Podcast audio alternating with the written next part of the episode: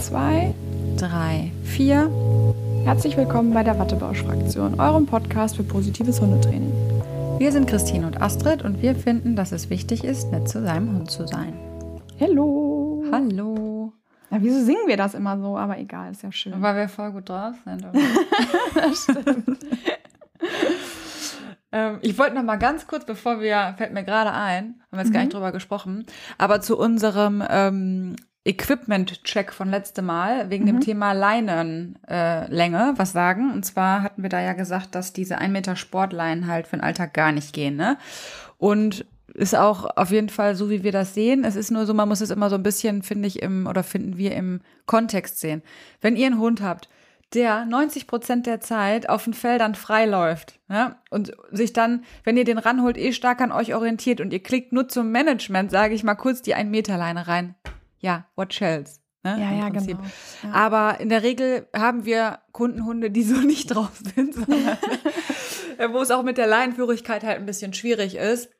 Und da macht ihr euch das Leben einfach unnötig schwer, wenn ihr so eine mega kurze Leine habt. Und es sind halt oft auch Hunde, die gar nicht in Freilauf dürfen. Und da ist es fast auch schon, find, finden wir, tierschutzrelevant, wenn man nur jeden Tag die Spaziergänge an dieser ein Meter langen Leine macht.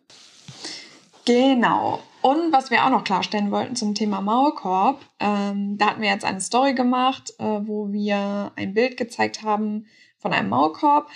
Tatsächlich ähm, ist einer Hörerin aufgefallen und sie hat vollkommen recht, das ist ein relativ schlecht gewähltes äh, Beispiel gewesen, weil ähm, ähm, diese Art von Maulkörben nicht bissfest sind. Hm, das haben wir dann nicht zugesagt, das einfach nochmal dahingehend dazu. Zudem war der Maulkorb auch zu klein.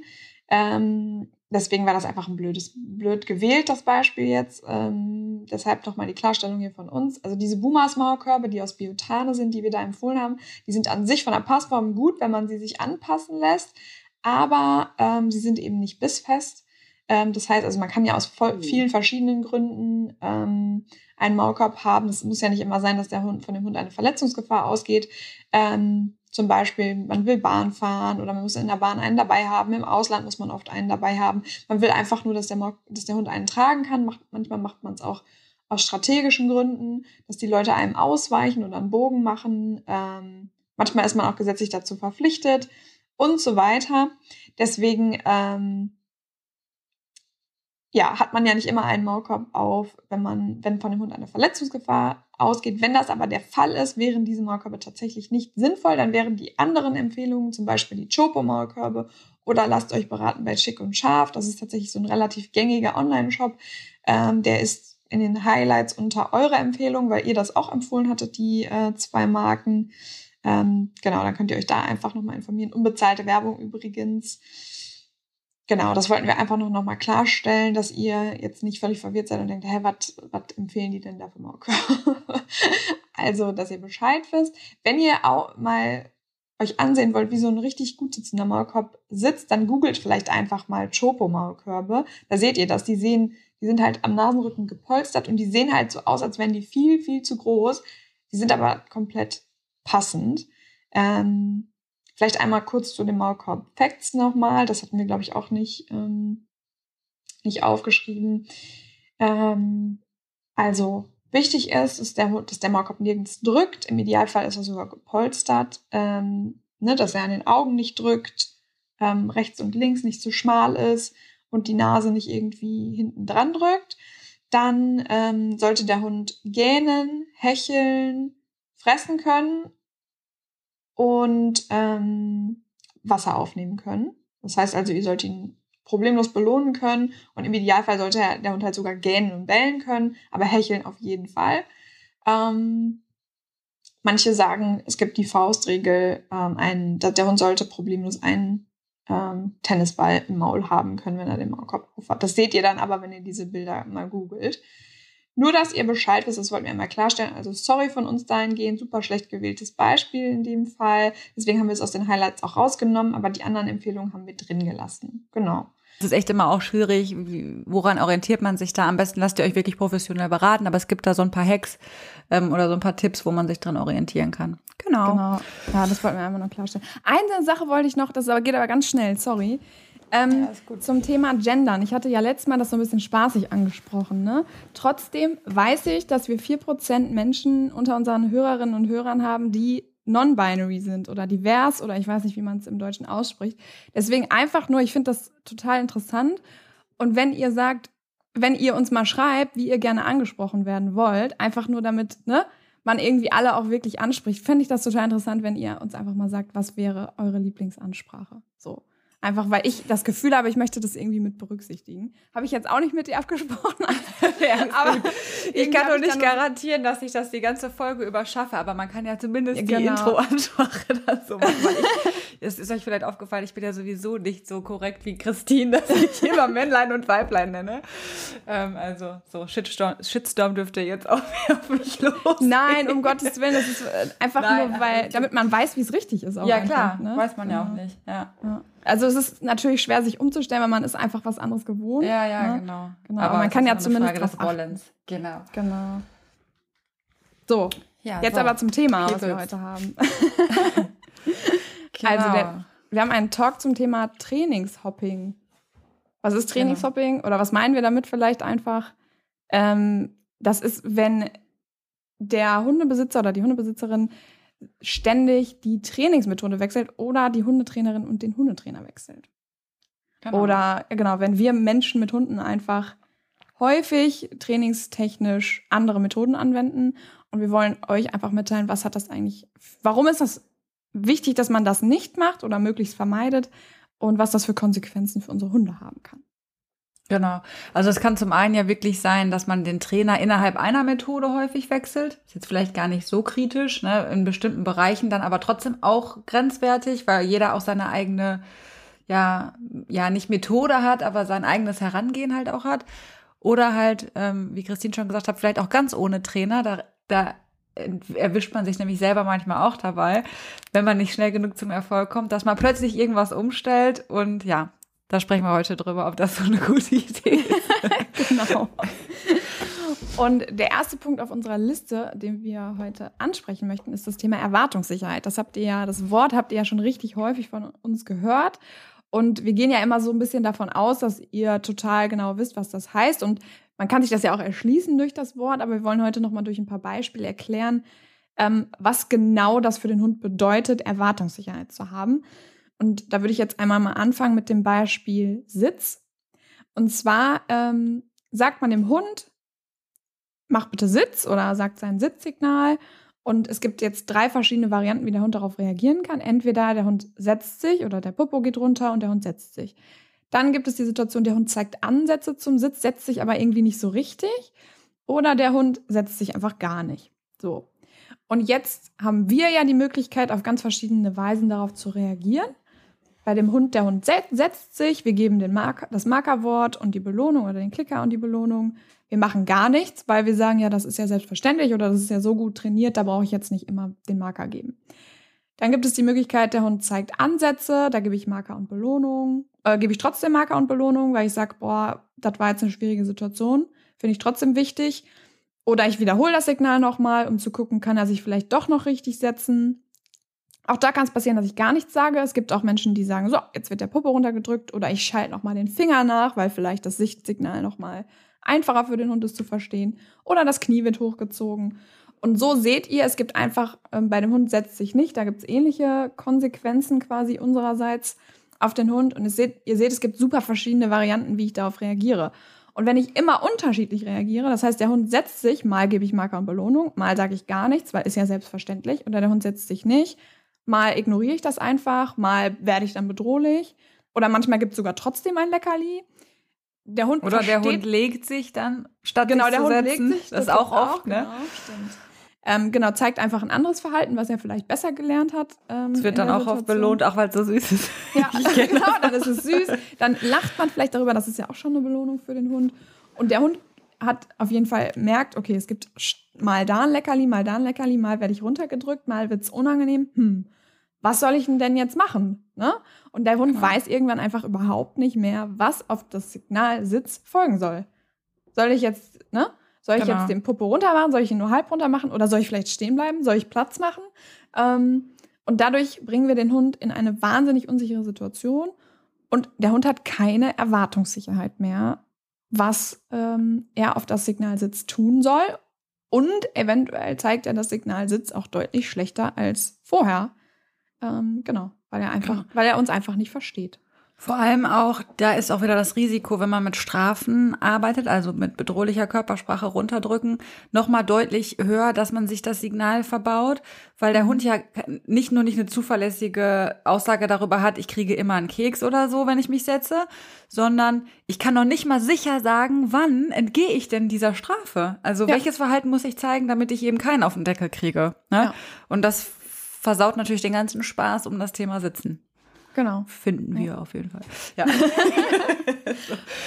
Und das meinen wir so ein bisschen mit Erwartungssicherheit, ne? dass halt auf jede, äh, dass man wirklich auf seine, selbst bei so einem einfachen Signal wie Sitz, wirklich auf seine Konsequenzen achtet, die man dem Hund gibt.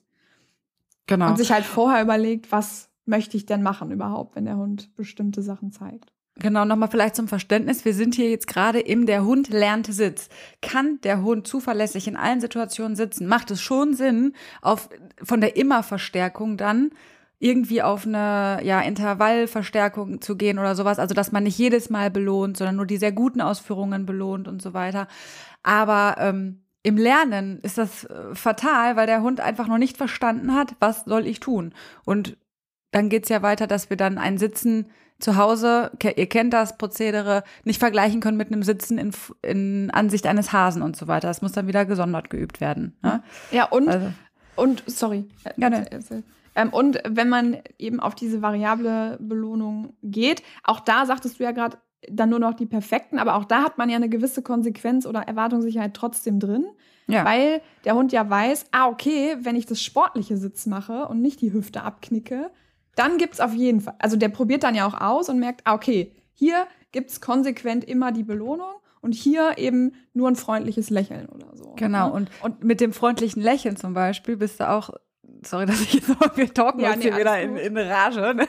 Ja, mach nur. ähm, aber das ist ja nicht konsequenzlos, genau. Also es ist eigentlich, genau. wird es trotzdem verstärkt, indem man nämlich sagt, hey, es war zwar jetzt super easy für dich, aber danke, dass du es trotzdem gemacht hast, finde ich gut. Ich honoriere das mit einem Lächeln, mit einem verbalen Lob. Und die super Ausführungen werden dann eben mit Spielzeug, Keks, was weiß ich, ähm, oder du darfst dann da der Hasenspur hinterher schnüffeln oder hast du nicht gesehen, belohnt. Und deswegen bin ich trotzdem in der, in der also hat ja, genau, in der Erwartungssicherheit ja. wieder, ja. Genau, so. Ähm, ja, und wenn wir das jetzt mal auf das menschliche Dasein übertragen, wenn wir beim Thema ich lerne etwas bleiben, äh, haben wir gesagt, irgendwie ist es vielleicht ein bisschen eindringlicher für euch, wenn wir da mal ein Beispiel machen. Und zwar, wenn Kinder zum Beispiel Mathematik lernen, ja, dann lernen sie, dass zwei plus zwei vier ergibt wenn mich nicht alles täuscht. Korrigiert mich, wenn das nicht richtig ist. also sie lernen eben, dass 2 plus 2 4 ergibt. Und das können sie aber, also am Ende des Tages, wenn sie Mathematik lernen, können sie zuverlässig Zahlen summieren. Ja? Wenn sie aber an einem Tag lernen, dass 2 plus 2 4 ist, an einem anderen Tag lernen, dass 2 plus 2 6 ist und an einem anderen Tag lernen, dass es egal ist, ob 2 plus 2 irgendwas ergibt, ja, dann ist es halt mit dem Mathe-Lernen wirklich, wirklich schwierig.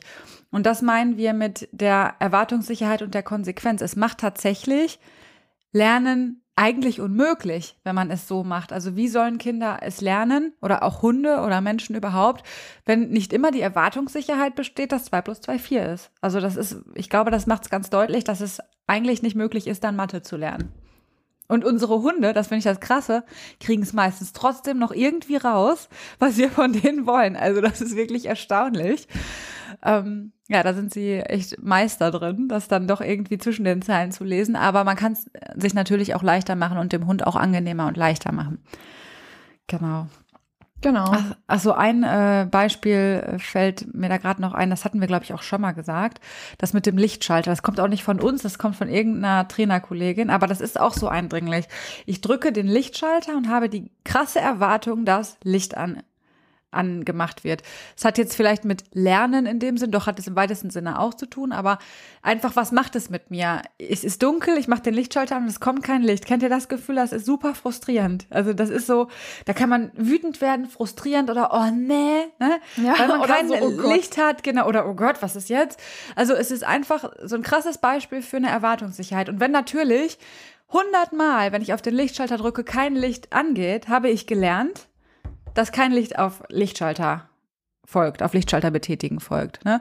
Also hat auch wieder was mit Lernen natürlich zu tun. Deswegen Erwartungssicherheit ist unglaublich wichtig im Training und das ist das Gefährliche, wenn man immer wieder zwischen den Methoden hüpft. Ja. Und dann vielleicht nochmal ähm, an sich, wenn, also es ist ja auch für euch frustrierend, also nicht nur für den Hund frustrierend, wenn immer eine andere Konsequenz kommt, aber es ist ja auch für euch frustrierend. Ihr sagt Sitz und euer Hund macht normalerweise zufällig Sitz oder in eurem Kopf ist gespeichert, der Hund kann das. So. Und dann macht er plötzlich keinen Sitz und dann geht ja auch bei euch der Frust an. Ne? So nach ja. dem Motto, hä? Was ist jetzt denn los? Und dann kann es natürlich passieren, dass man dann, das fand ich so eindringlich, da waren wir auf dem Seminar, ich weiß auch nicht, ob das das erste Seminar war. Und da musste Danny mit, ich weiß nicht, Anton, glaube ich, Sitz machen. Weißt du das noch? Nee, sag mal. Auf jeden Fall, also das war, glaube ich, die erste Praxisübung und da sollte ähm, Danny mit Anton Sitz machen. Und da hat die ähm, Dozentin, ich weiß auch nicht mehr, wer es war, gesagt, sag einfach mal deinem Hund, er soll Sitz machen. So. Und Anton hat nicht Sitz gemacht. Und dann hat sie gesagt, okay, sag ihm nochmal, er soll Sitz machen. Und dann aus Versehen, obwohl Danny total positiv mit seinen Hunden ist, das ist jetzt überhaupt kein, ging bei ihm Frust an, ne, weil er ist ja jetzt auf einer, er ist ja jetzt vor den ganzen Leuten und der Hund macht nicht Sitz. Oh Gott, was denken die jetzt? Ne, ich weiß nicht, ob das jetzt in seinem Kopf angeht, aber das, ist, das würde in meinem unbewusst, Kopf angehen. ja, unbewusst. und dann will er natürlich, dass das jetzt funktioniert, ja. Und dann ging bei ihm aus Versehen das Knie leicht hoch. Da haben wir auch noch, glaube ich, ein Video von gemacht oder so. Und obwohl er das normalerweise nie macht, aber in der Situation war er so, hat er sich so unter Druck gefühlt, dass er dass er auch seinen Hund dann aus Versehen körpersprachlich unter Druck gesetzt hat. Und daraufhin hat Anton sich dann, glaube ich, hingesetzt oder nicht, ich weiß es nicht genau. Ähm, und selbst bei, also, ne, selbst bei uns Leuten, die sehr positiv ja. arbeiten, geht dann manchmal auch automatisch irgendwie das Knie hoch oder man verändert seine Körperposition irgendwie oder doch geht der Finger dann noch dazu. Und ähm, dann neig, neigen auch andere Menschen, die vielleicht nicht total positiv arbeiten wollen, dazu, ähm, dann den Popo runterzudrücken. Oder irgendwie sowas, ne? Weil bei uns ja auch der Frust angeht. Und da muss man sich halt jetzt überlegen, wenn man weiß, ah, okay, verdammt, dann habe ich ja die Erwartungssicherheit für meinen Hund nicht. Abgesehen davon möchte ich auch gar nicht meinen Hund körpersprachlich irgendwie unter Druck setzen. Warum hat mein Hund denn jetzt nicht reagiert? So. Und meistens ist es total einfach. Und der Grund ist einfach zum Beispiel, es hat gerade geregnet und der Boden ist nass.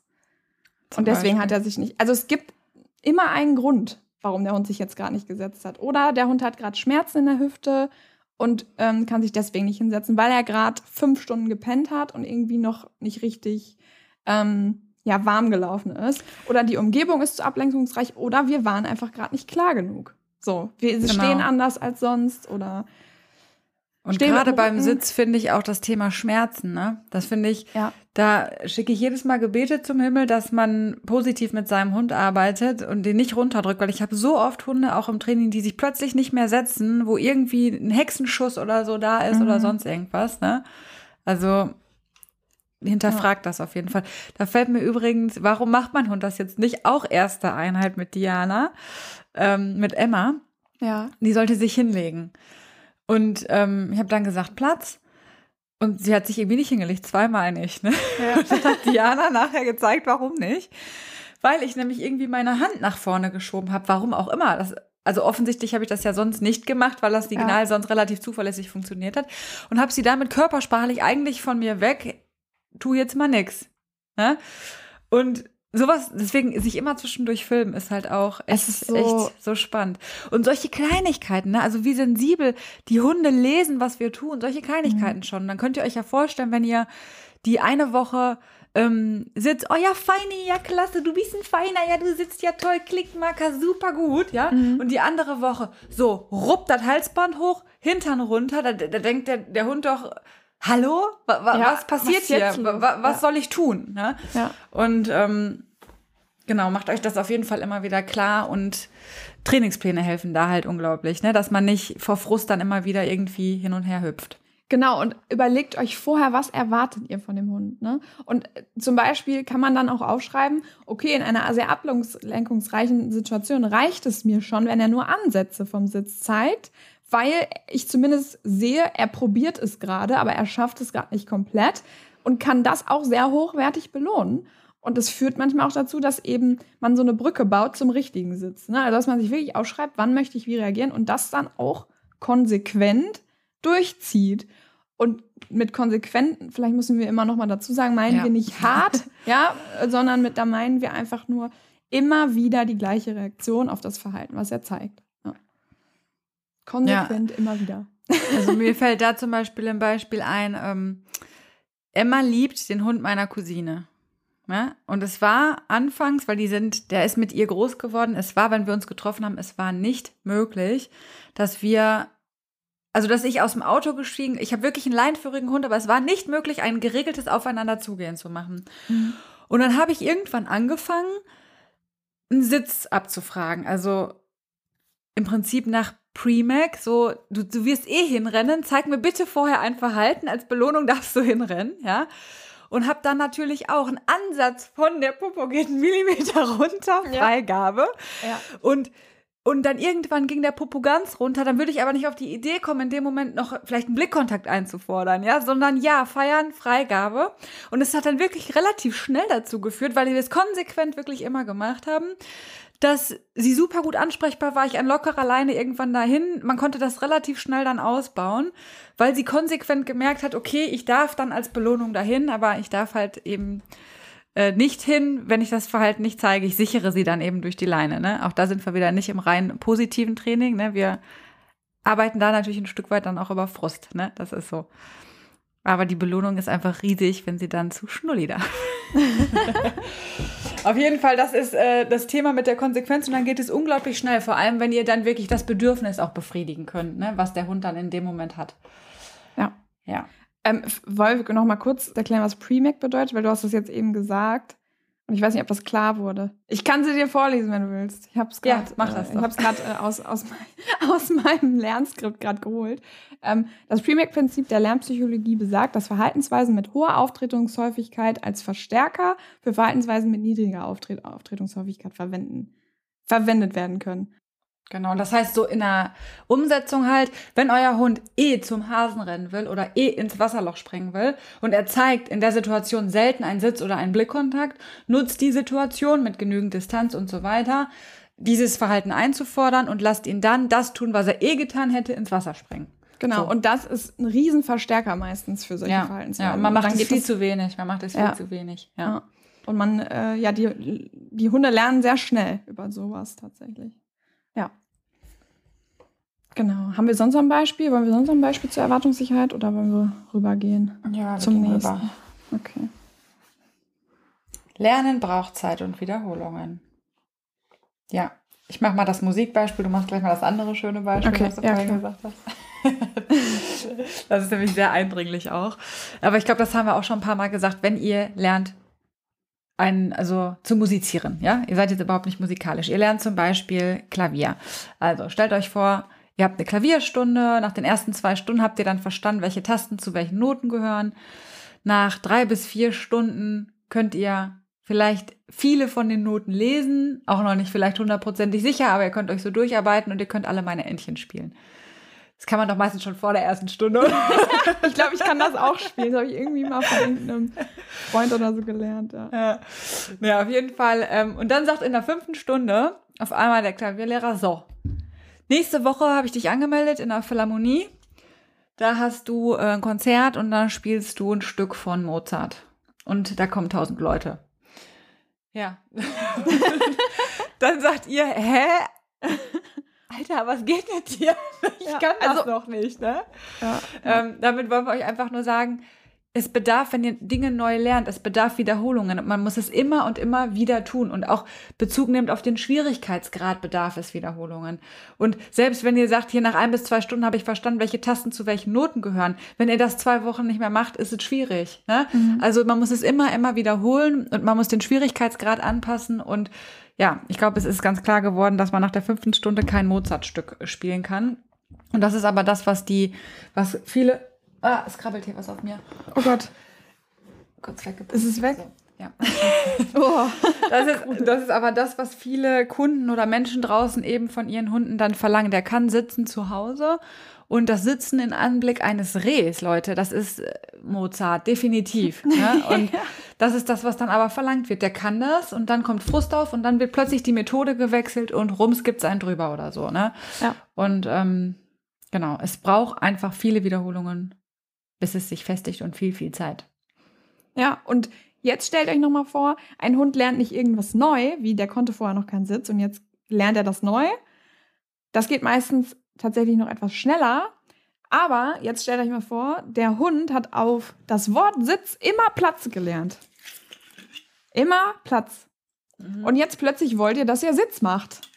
Jetzt stellt euch mal vor, wie schwer das ist. Das heißt also einfach nur, um nochmal zu sagen, Umlernen ist immer schwerer als Neulernen und ja. braucht noch viel mehr Zeit und noch viel mehr Wiederholungen und noch viel mehr gute Verstärker um, und noch viel mehr klare, konsequente Erwartungssicherheit, um ähm, einem Hund das deutlich zu machen. Ne? Also und wir sind eigentlich immer im Umlernen, weil jeder Hund hat irgendwie eine Lerngeschichte, zumindest mit diesem, mit diesem ähm, Signalsitz. Ne? Ja. Also, ja. Das ist einfach so. Da gibt es immer irgendeine Lerngeschichte und du bist jeden Tag auch irgendwo im Umlernen. Und deswegen, ja, Wiederholung, Wiederholung, Wiederholung. Und sich selber immer reflektieren und den Plan da haben und sich selber filmen und sich selber, ja, beobachten und hinterfragen, bin ich sauber in dem, was ich gerade verlange. Ja. ja, vielleicht auch nochmal so als Beispiel. Ich finde, eine der häufig oder eine der häufigsten Situationen, die mir im Training dabei passieren, ist, wir sind im Besuchertraining, an sich ein wahnsinnig komplexes Training. Mhm. Ähm, für alle, die das kennen, Hunde rasten aus, wenn Besuch kommt. Und ähm, jetzt ist die Erwartung des Besitzers oder der Besitzerin, dass ähm, die Hunde total super ruhiges Verhalten zeigen können, wenn der, wenn der Besuch reinkommt. So. Und meistens kreiert man da als Trainer mit, zusammen mit den Kunden ein Besucherritual, zusätzlich noch zu verschiedenen anderen Trainingsmethoden, aber ein Besucherritual. Ne, dass die Hunde eine Erwartungssicherheit haben, was genau passiert, wenn Besuch kommt. Und daran muss sich wirklich strikt gehalten werden. So. Und dann sehe ich zum Beispiel im Training, super, das Ritual passt toll auf die Hunde, weil da kriegen wir einen Fuß in die Tür. Da ähm, zeigen die Hunde schon ruhigeres Verhalten. Das kriegen wir damit hin. So. Und dann sage ich den, den Kunden wirklich auch eindringlich, bitte Leute, ihr müsst euch wirklich konsequent und strikt daran halten. Das ist so wichtig.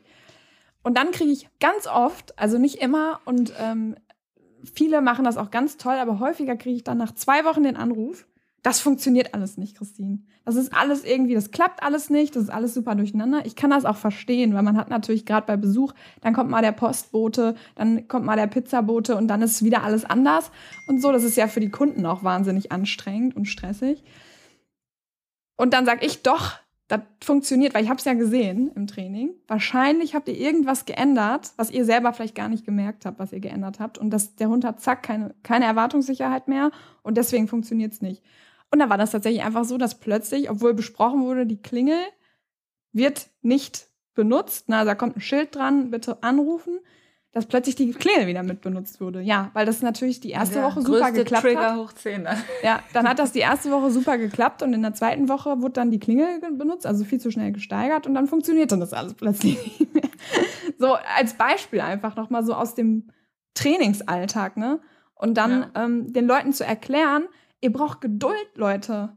Die haben jetzt jahrelang gelernt zu bellen, wenn da die Klingel kommt. Wie sollen die jetzt gerade nach zwei Wochen das plötzlich umlernen können? Ja. Ne? Äh, also da nochmal der Appell, einfach wirklich Geduld haben. Genau, das ist wirklich ja das, woran auch viel Training einfach scheitert, Geduld. Ja.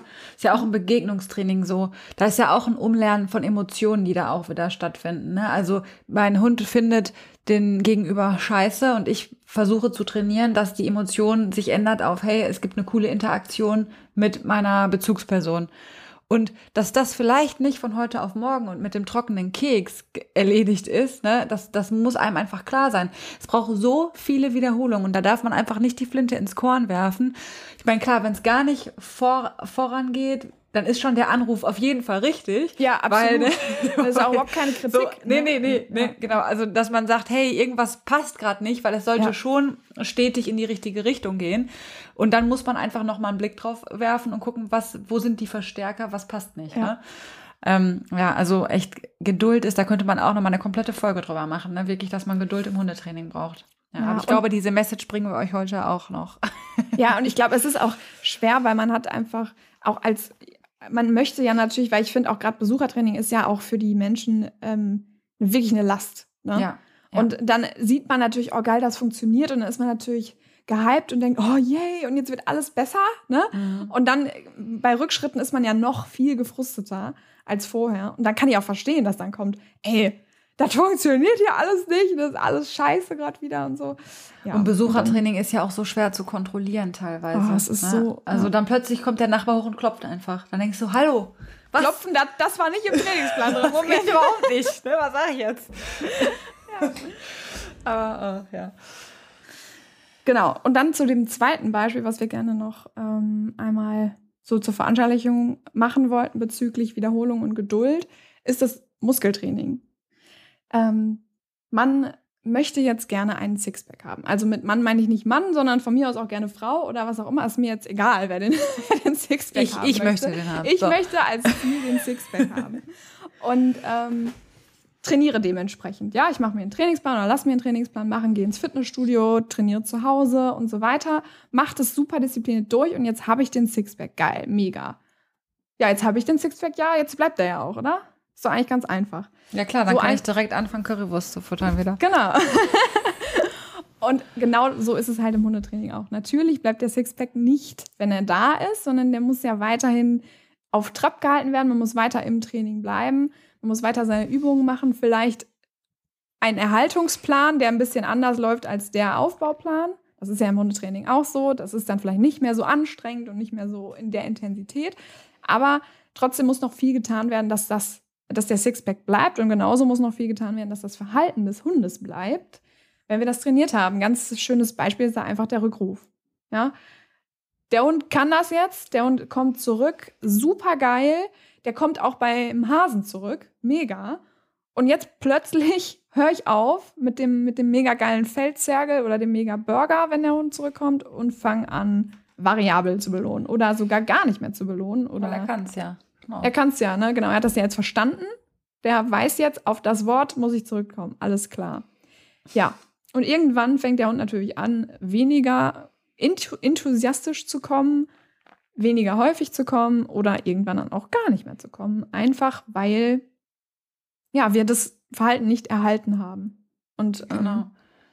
das ist eben dann das Wichtige, nachdem es aufgebaut ist, wo es dann nachher weitergeht, trotzdem immer wieder auffrischen, immer wieder verstärken, immer wieder trainieren. So ist das leider. Genau, aber was passiert im Gehirn? Der Hund hat gelernt, auf das Rück, auf das Wort hier oder auf den Pfiff kommt der geile Burger, ja? Und ja.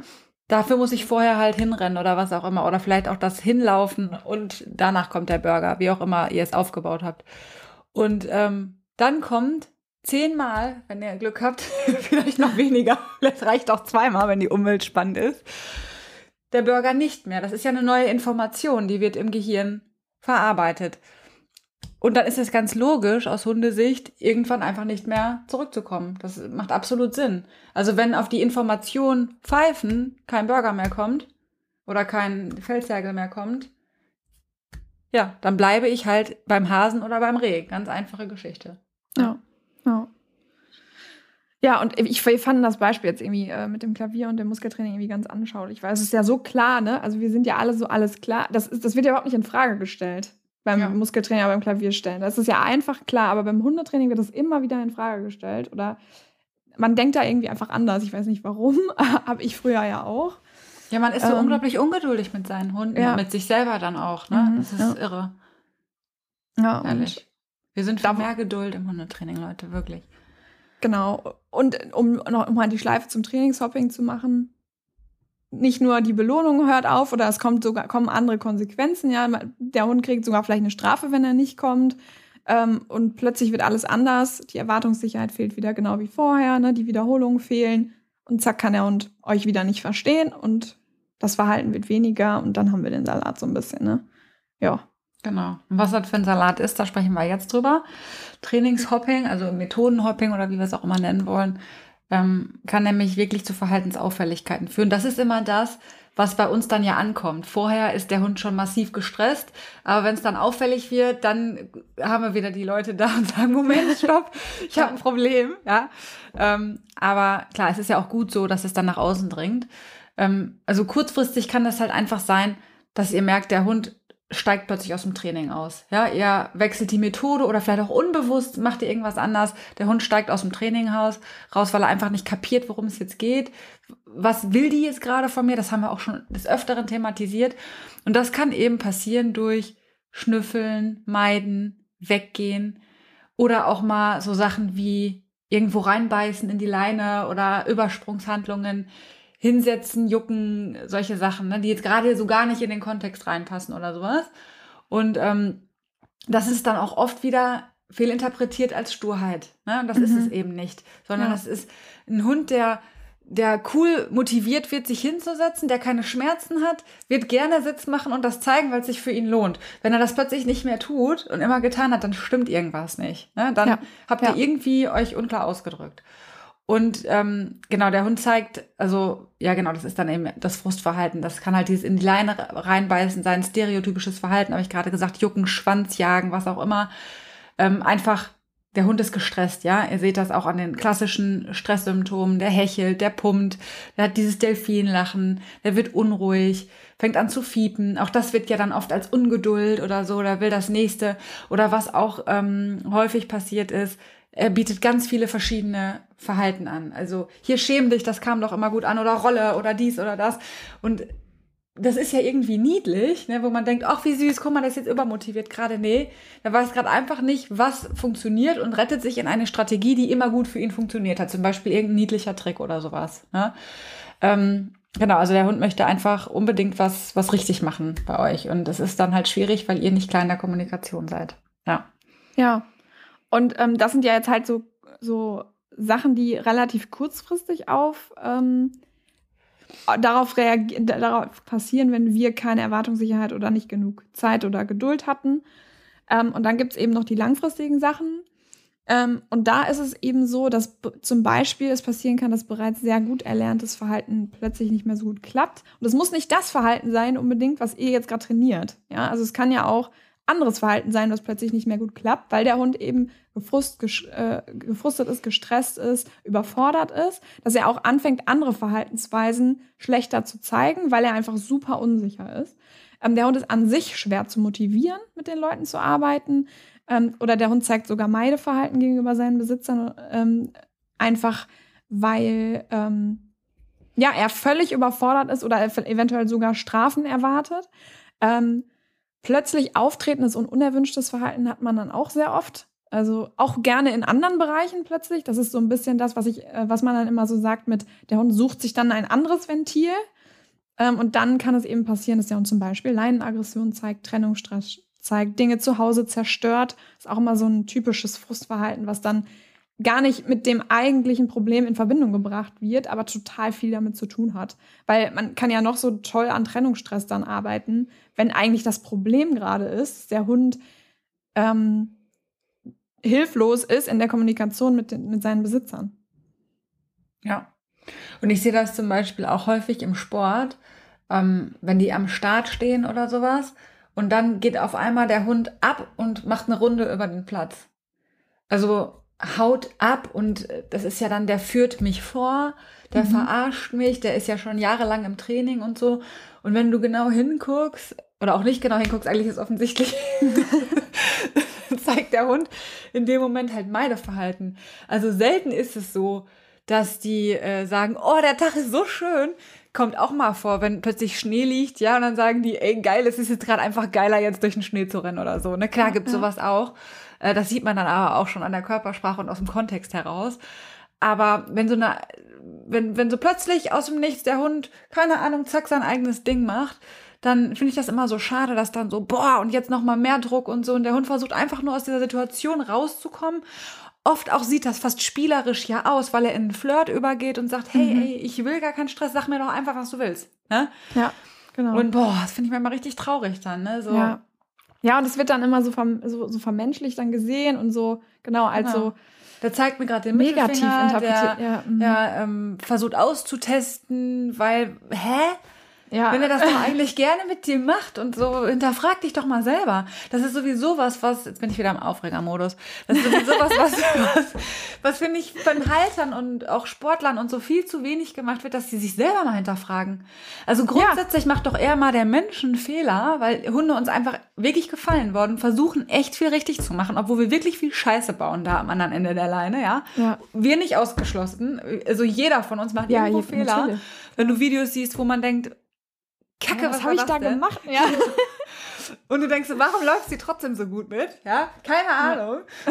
sie ist einfach ein Genie. Also, weiß ich nicht. Also, ja, und der Hund ist immer schuld einfach. Ja, ne? genau, und das regt mich mega auf. Ja, wir fühlen uns gekorbt. Ja, wir fühlen uns, wir, ja. wir zeigen richtig kindisches Verhalten auch. Ja, ne? Also genau wirklich so, richtig so. Ja, du hast recht. So, so richtig Trotzkuh. So, so, richtig die Trotzkuh haben wir dann auch. So, bäh, der, der führt mich jetzt vor. Wie beleidigt ist das? Also, das ist doch wirklich Kleinkindverhalten ja, in dem Moment. Ja. Ne?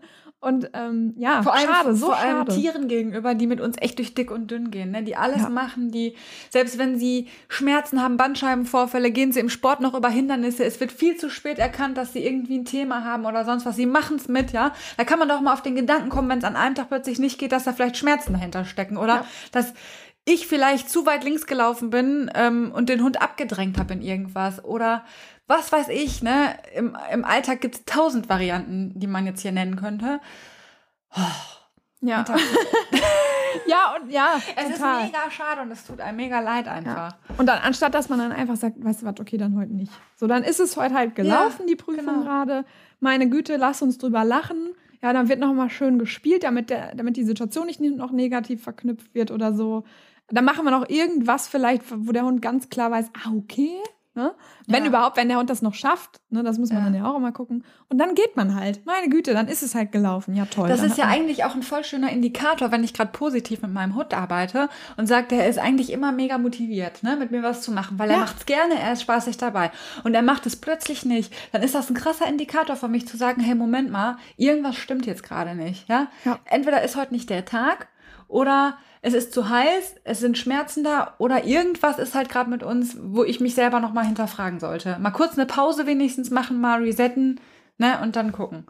Ja, das ist ja. ja auch, die Hunde zeigen uns ja eigentlich so schön oder geben uns so schön Feedback dadurch, dass wir gerade irgendwie mal kurz innehalten müssen und mal gucken müssen, oh, da müssen wir vielleicht was verändern. Gucken wir noch mal zusammen auf den Trainingsplan, also natürlich nicht mit dem Hund, aber stelle ich mir auch gerade sehr schön vor. Genau, mit dem Trainer oder der Trainerin noch mal zusammen auf den äh, Plan gucken und überlegen, ah, wo, wo hakt es denn gerade? Ne? Und meistens hakt es tatsächlich nicht beim Hund. Ja, das ist vielleicht nee. noch mal, aber das wisst ihr ja auch eigentlich alle. Das ja. meist das andere Ende der Leine das Wir regen uns ja mit euch auf, nicht über das wisst ihr ja. Ja, aber manchmal so fühle ich mich dann ja auch, also ohne, ohne Mist jetzt, äh, ich meine, wir sind positive Trainerinnen und so weiter, aber manchmal merke ich doch auch, wenn ich jetzt einen Vortrag von Dr. Ute Blaschke-Berthold höre und dann denke ich, ah, verdammt, da fühle ich mich doch auch angesprochen. Ja, manchmal. deswegen denke, ist es ja auch so wichtig, sich immer wieder Input zu holen und ja. sich immer wieder selbst zu reflektieren, immer wieder mal einen anderen Trainer drauf gucken zu lassen. Das ist unglaublich wichtig. Ja. Und was ich auch nochmal sagen möchte, wenn wir uns hier aufregen, ne, ähm, und da draußen sind viele Leute, die vielleicht die Trainingsmethoden wechseln. Wir wissen, dass das keiner macht, um seinem Hund zu schaden. Das wollen Nein, wir, ne, weil ja. ihr wisst, dass wir da immer emotional sind bei dem Thema. Ne? Aber ähm, und umso schöner ist es, wenn man irgendwann zum positiven Training kommt. Wir sind ja auch ganz verschiedene Wege gegangen mit unseren Hunden und ähm, und man macht das, weil man eigentlich dem Hund das Beste will und weil man natürlich ihm auch Freiheiten geben möchte und dass das funktionieren soll. Und wir sind selber auch teilweise sicherlich sehr ungeduldig gewesen und manchmal auch heute noch ungeduldig, wo man sich dann wieder an den Kopf packt und sagt Hallo. Ne? Ja. ja okay. Und deswegen, also regen wir uns natürlich darüber auf, aber ihr wisst, ne? Wisst, wie das gemeint ja, ist. Ja, genau. Also, ähm, ja, aber finde ich gut, dass du das nochmal sagst, weil ähm, es ist ja nie dieser böswillige Gedanke einfach. Nee, ne? eigentlich nur den nur äh, Trainern gegenüber. Da sind wir schon, also da rege ich mich echt drüber auf. Das ne? stimmt, ne? da rege ich mich auch drüber auf. Also ja. Leute, bei denen die es besser wissen müssten, müssten da bin ich ja. dann auch, da kenne ich dann auch kein, kein, keine Gnade mit meinem Urteil.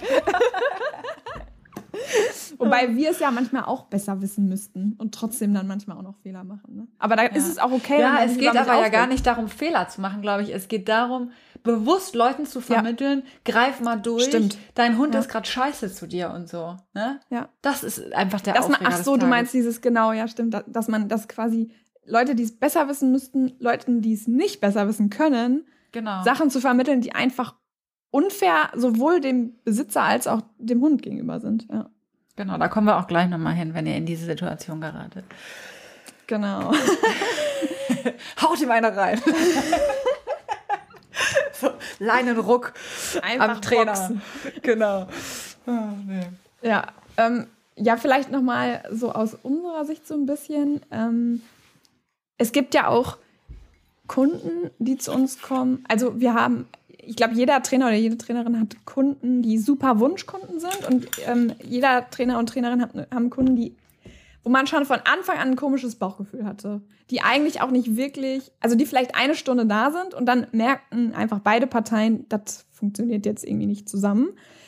Und tatsächlich merken auch wir, wenn die Kunden bewusst oder unbewusst, ähm, das sind ja nicht immer böswillige Menschen oder so, sondern manchmal macht man es ja auch aus Versehen, ähm, die Trainer, die Trainingsmethoden wechseln. Also man sieht das. Genau, nicht Hunden hinter an. dem Training stehen sozusagen auch. Genau, ne? oder nicht, oder nicht hinter dem Training stehen, genau. Einmal das, da, sieht- da sieht man es dann ganz krass. Und ähm, eben aus Versehen vom Trainingsplan abweichen, das merkt man dann eben halt auch. Und ähm, unter anderem an folgenden Punkten. Zum Beispiel, es gibt keine Trainingsfortschritte oder es gibt sogar Trainingsrückschritte über mehrere Stunden, obwohl man im ersten Training oder im zweiten Trainings gesehen hat eigentlich, dass es funktioniert. Ja? Also man hat es eigentlich schon mit dem Hund gemacht und man sieht, das wird funktionieren, wenn es weiter trainiert wird, wenn es vernünftig weiter trainiert wird, aber trotzdem gibt es irgendwie keine Fortschritte oder man macht Rückschritte. Klar, manchmal liegt es auch einfach daran, dass äh, nicht genug trainiert wurde, aber häufig liegt es auch daran, dass zu schnell gewechselt wurde oder sogar mit Strafen gearbeitet wird. Also nett bei uns im Training, aber dann eben zu Hause werden dann doch mal die Strafen ausgepackt. Dann eben, wenn der, wenn der Hund Meideverhalten zeigt oder Konfliktzeichen, das ist dann immer relativ eindeutig, wenn der Hund Meideverhalten gegenüber seinen Haltern zeigt. Da muss man dann schon überlegen, so, hm, warum, warum zuckt der jetzt, wenn die Hand hochgeht? Ne?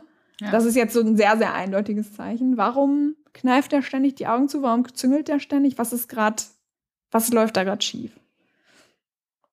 Du weitermachen? oder soll ich das Hast du keinen komplett Bock mehr, oder was? Nein, nein, das ist nur so viel, deswegen dachte ich, ach, wir wechseln mal. Ja, okay. Also, weiteres äh, Indiz dafür, man muss das alles ja auch immer im Kontext sehen, aber ein weiteres Indiz ist, wenn der Hund sich sehr am Trainer orientiert und kaum an dem Menschen, obwohl wir ja eigentlich ähm, wenig Interaktion selbst mit dem Hund machen. Also sowohl Christine als auch ich und viele positiv arbeitende Trainer nehmen in den seltensten Fällen den Hund wirklich selber mal äh, in die Hand sozusagen, höchstens mal zu Demonstrationszwecken. Und wenn der Hund sich dann stark an uns orientiert, ist das auch leicht auffällig, sagen wir mal. Und ähm, das auch oben oder vorhin gesagte, ne, der Hund steigt viel aus dem Training aus, ist schwer zu motivieren, irgendwie was mit seinen Haltern zu machen, also zeigt diese typischen Übersprungshandlungen und so weiter. Das gilt natürlich auch da für uns, das registrieren wir auch in so einem Training.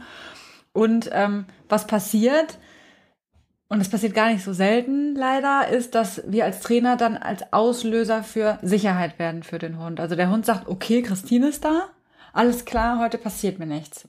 Ne? Und das ist wirklich schade und fatal, wenn, wenn sowas passiert. Also deswegen solltet ihr wirklich versuchen, nicht ihr, sondern Mann, sollte Ja, versuchen, ja, ja. ähm, wirklich, ja, sich treu in der Linie zu bleiben, nicht zu schnell zu wechseln, nicht frustri zu frustriert zu sein. Wie, wie gesagt, jeder ist das mal und ich bin hier gerade ein bisschen abgelenkt, weil ich dachte gerade, da ist ein verletzter Vogel, aber es ist nur ein flatterndes Dings. Entschuldigung. Okay. Alles ist gut hier.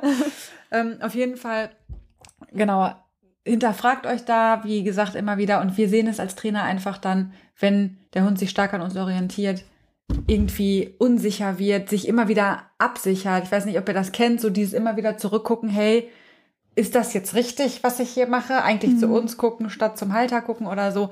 Das sind so Indizien, wo wir dann sehen, okay, da läuft irgendwas wahrscheinlich zu Hause nicht so richtig. Und das kann auch manchmal, am Anfang ist das auch das hat man häufig auch bei Kunden. Das muss gar nicht unbedingt derjenige sein, der jetzt sagt, ich, ich will das nicht, ne, positiv arbeiten. Das hat man häufig dann auch bei dieser Crossover-Phase einfach. Man hat viel über Korrekturen gearbeitet und man selber hat ja auch eine Lerngeschichte, dass man immer ruckt. Das muss auch der, der Muskel, wir haben ja gerade über Muskeltraining gesprochen, dieser Muskel, der immer ruckt, das ist ja nochmal eine ganz andere Sache als das Gehirn. Ja, also das sind mhm. zwei Dinge, die da ständig geruckt haben, über zehn Jahre vielleicht. Das ist auch klar, dass das nicht von der einen Trainingsstunde zur nächsten, ähm, ja, weggeht. sich ändert, genau weggeht. Ja. Aber man sieht es schon deutlich über Wochen, wenn dann Hund doch immer noch aversiv gearbeitet wird. Das ist einfach so. Und dann bleiben auch die Erfolge aus, weil wir ja gesagt haben, der Hund hat, da sind wir wieder beim Thema Erwartungssicherheit. Er hat sie nicht und er kann es nicht lernen und er kann es nicht umsetzen. Es geht einfach nicht. Ja. Und ähm, tatsächlich, wenn, ähm, also es ist mir noch nie passiert, aber ich, also ich, man überlegt sich ja auch, was mache ich dann als Trainerin, ähm, wenn ich merke, okay, da ist nicht nur, da wird nicht nur vom Trainingsplan abgewichen, da sind jetzt, ist jetzt nicht irgendwie da noch eine Unstimmigkeit in der Klarheit, sondern ich merke wirklich, die gehen wirklich sehr aversiv mit ihrem Hund um. Es, außer sie sind bei mir im Training und der Hund fühlt sich wirklich, also der ist wirklich fast schon erleichtert, wenn er mich sieht ja, mhm. da habe ich mir überlegt, da muss ich dann auch die Zusammenarbeit beenden. Einfach für mich natürlich, weil ich finde das schlimm für den Hund, weil, aber wir hatten ja auch schon mal da, äh, davon gesprochen, nicht nur man wechselt und bleibt dann bei der neuen Trainingsmethode, sondern man springt immer wieder. Das ist für den Hund, hatten wir ja schon mal gesagt, noch schlimmer, mhm. als wenn man klar bei einer Seite bleibt. Und dann ist es mir lieber, dass er zumindest die Sicherheit hat, er wird jedes Mal gestraft, anstatt dass er mal nett und mal böse. Genau, weil Oder mal mit zumindest Strafen für sich wird. die ähm, Strafe auch ziemlich erfolgreich versuchen zu vermeiden, wenn er weiß, ja. es gibt dann immer eine Strafe. Ne? Ja. Wenn es allerdings, aber du meinst jetzt die, die sagen, ne, ich sehe das auch so, ne, hier, was die Christine labert, ist mir eigentlich egal, ich mache es zu Hause so. Ja. Es gibt natürlich genau. die, die es gerne wollen und denen es unglaublich Das ist was anderes, das war komplett die, anderes. Ja. Da wollen wir natürlich, das ist ja das, was wir gerne wollen, ne, dass, dass ihr kommt und wir euch anleiten dürfen, den den schönen Weg eurem Hund ja. sozusagen zu gehen. Ja. Ja. Aber da, wo ich wirklich sehe, da wird, die werden nicht umdenken. Nein, das macht Also da, da habe ich mir dann einfach für mich selbst wahrscheinlich, ist mir das noch nie passiert, weil ich weil man merkt das ja meistens auch schon im ersten Gespräch, finde ich. Ja, wir sind und ja dann, auch schon so, dass wir auch relativ in Anführungszeichen, ja, aussortieren hört sich so bescheuert an, ne? Aber dass ja, aber man schon so. genau ja. drüber spricht und ich möchte nicht darüber diskutieren, dass vom Training leckere Leber gebraten werden muss oder so für den Hund, weil wir das jetzt fürs Training brauchen und das auch die nächsten Wochen oder immer belohnt wird. Ja, das, das sind Diskussionspunkte, da möchte ich einfach nicht drüber diskutieren. Es muss ja. zumindest eine Bereitschaft da sein, diesen Weg zu gehen und dass sich dann Schwierigkeiten auftun, das ist ja die Herausforderung und auch das Schöne an dem Job, ne? Ja. Aber es muss genau. die Bereitschaft eben da sein, ne? Das zu machen. Ja, ja, genau. Ich glaube, das haben wir beide auch auf unseren Webseiten stehen, kann das sein? Mhm. Ja, einfach um vorher schon ja, es ist wirklich so auszusortieren. Es ist so. Es, es klingt ja. hart, aber es ist so. Ja, weil es genau. macht ja, es ist ja für beide Parteien einfach eine Zeitverschwendung. Es ist für uns eine Zeitverschwendung.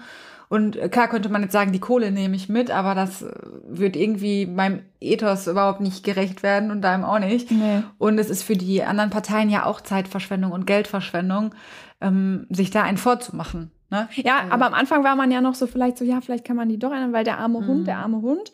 Mhm. Das stimmt, das ist der Arm und das ist auch nicht leicht, solche Leute abzuweisen, weil man ja den Hund im Kopf hat. Ne? Man möchte ja auch, dass der Hund eigentlich positiv äh, gearbeitet ja, wird. Ja. Und ja, aber wenn man halt weiß, dass es sinnlos ist, tut man dem Hund keinen Gefallen.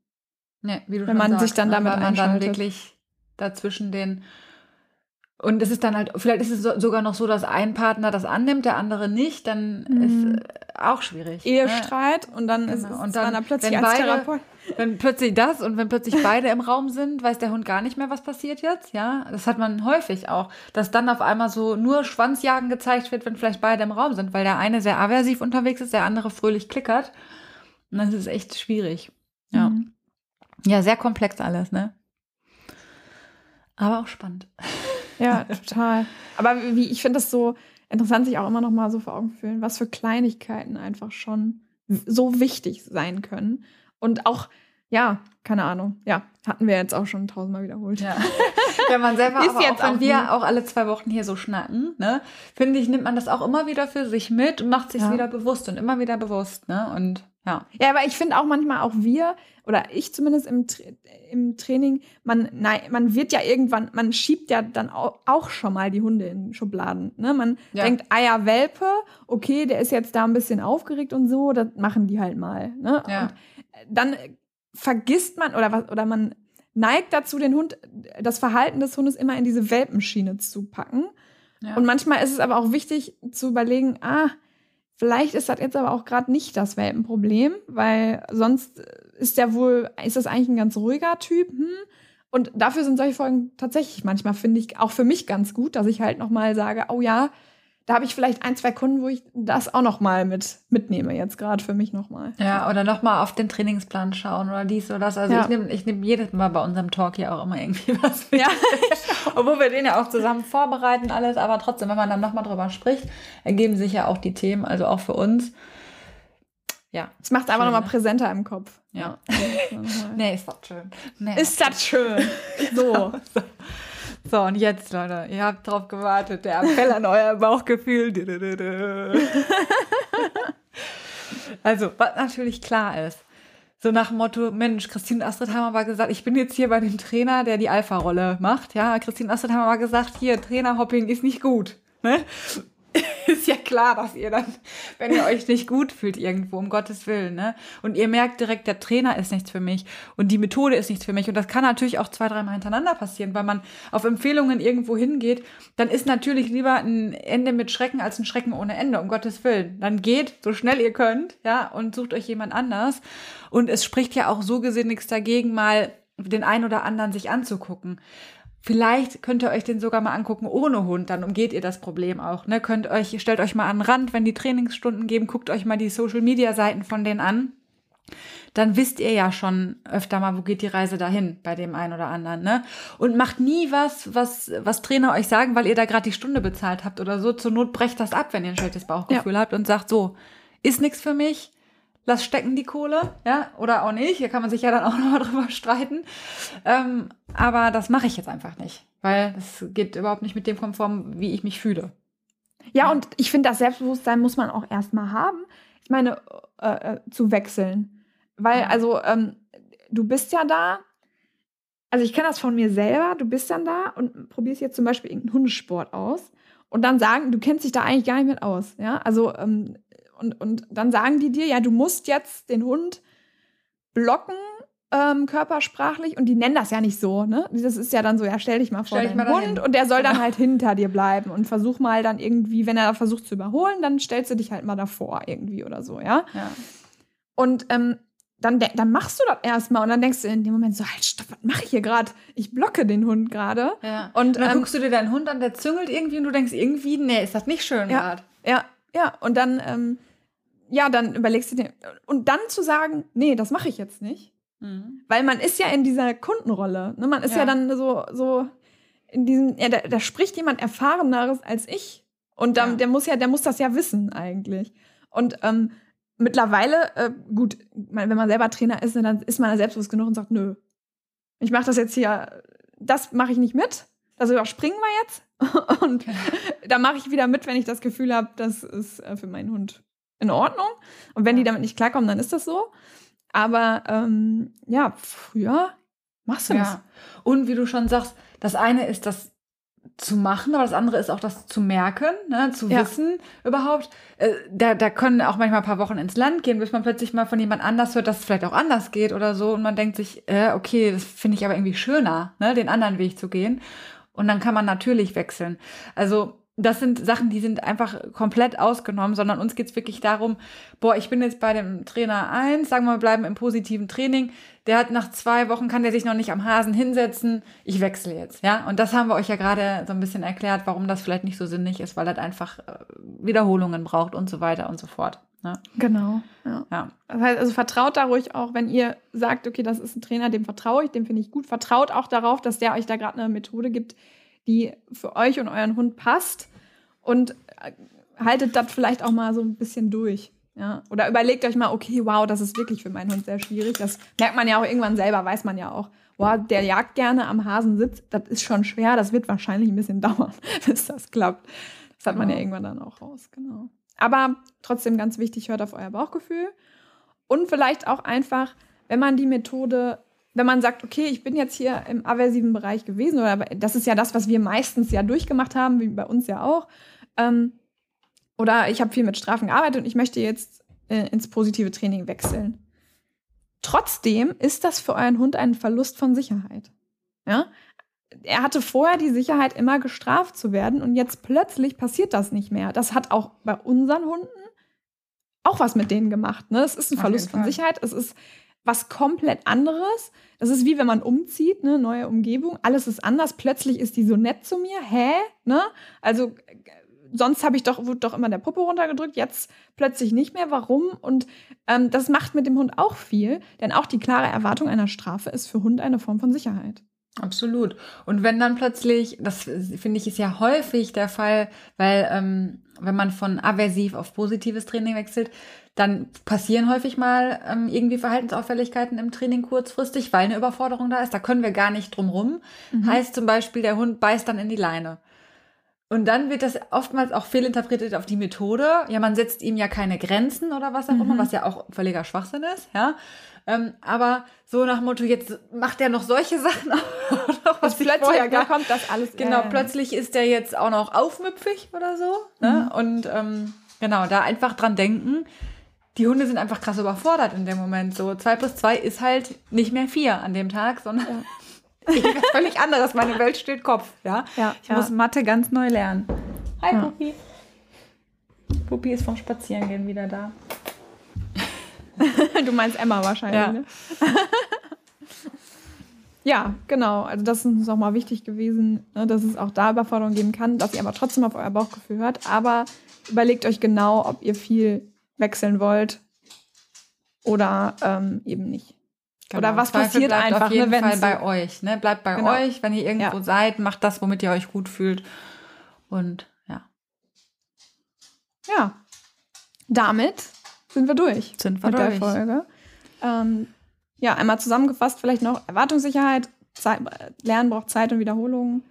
Trainingshopping führt zu Verhaltensauffälligkeiten kurzfristig und langfristig. Hört auf euer Bauchgefühl. So. Bam. Bam.